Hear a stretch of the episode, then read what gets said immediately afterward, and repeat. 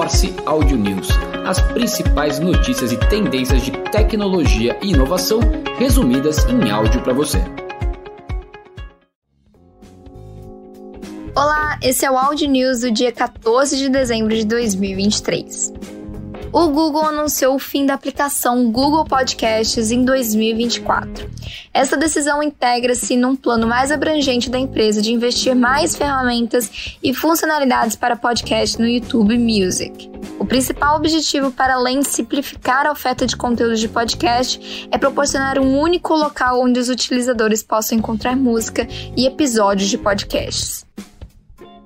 O app com mais downloads no terceiro trimestre de 2023 no mundo, somando App Store e Google Play, foi o Threads, seguido por TikTok, Instagram, WhatsApp e Facebook, é o que informa o relatório da Data AI. Em receita dentro das lojas de aplicativos, porém, o líder foi o TikTok, seguido por YouTube, Tinder, Disney Plus e Google One. E quando o critério são usuários ativos mensais, os cinco primeiros foram Facebook, WhatsApp, Instagram, Facebook Messenger e TikTok. TikTok.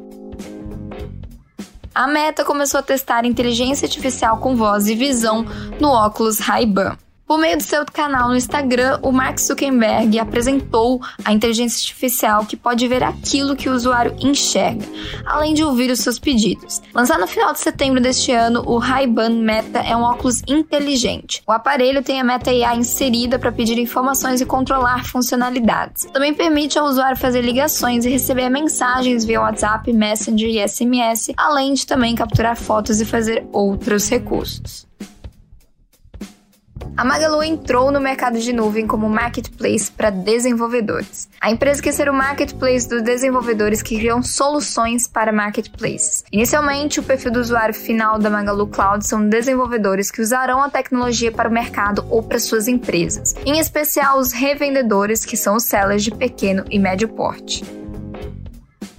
Em relação às soluções digitais patrocinado pelo Digitalizaí, o Oxo, que é uma rede de lojas de conveniência mexicana, passou a ter um novo canal conversacional com seus clientes pelo WhatsApp com inteligência artificial generativa criada pela Botmaker, que é uma plataforma de inteligência artificial que desenvolve chatbots na América Latina. A solução chamada Knowledge Base, que acrescenta o ChatGPT com o objetivo de treinar o bot com informações da empresa de modo automatizado, obtém respostas precisas e com maior variedade em relação relação aos assuntos, além de também permitir a linguagem natural com tom de voz adequado da marca.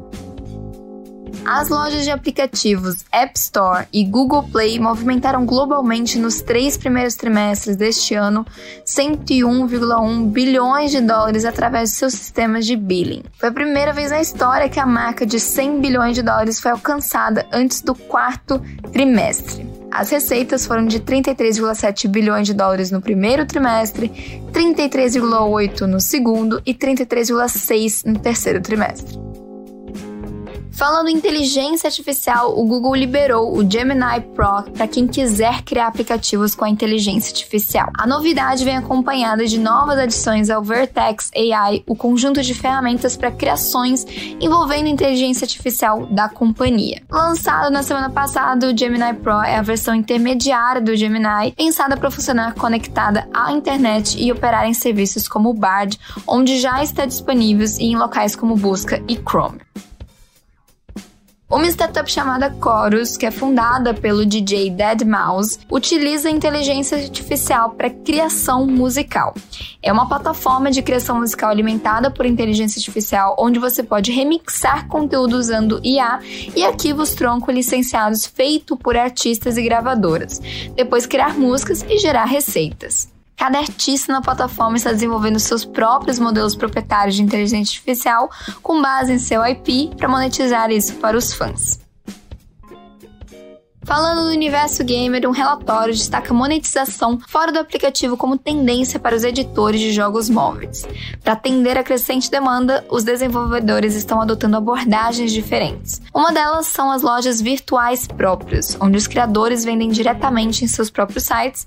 Outras são as lojas online de terceiros, onde se associam a outros mercados online. Esses novos mercados não são apenas mais baratos do que usar lojas de aplicativos tradicionais, mas também abrem oportunidades interessantes para ganhar dinheiro fora dessas plataformas familiares. Em relação aos investimentos e M&As, a Mistral AI, que é uma rival da OpenAI com sede em Paris, fechou sua rodada de financiamento de 415 milhões de dólares. A visão da empresa é de criar um campeão europeu com uma vocação global em inteligência artificial generativa, baseada numa abordagem aberta, responsável e descentralizada da tecnologia.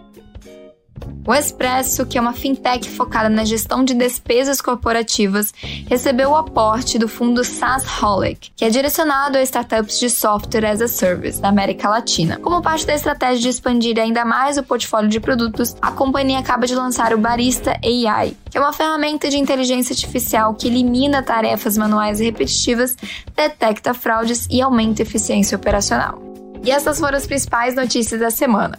Curtiu o Audio News de hoje? Então compartilhe com os colegas e até a próxima segunda-feira. Morse Audio News. As principais notícias e tendências de tecnologia e inovação resumidas em áudio para você.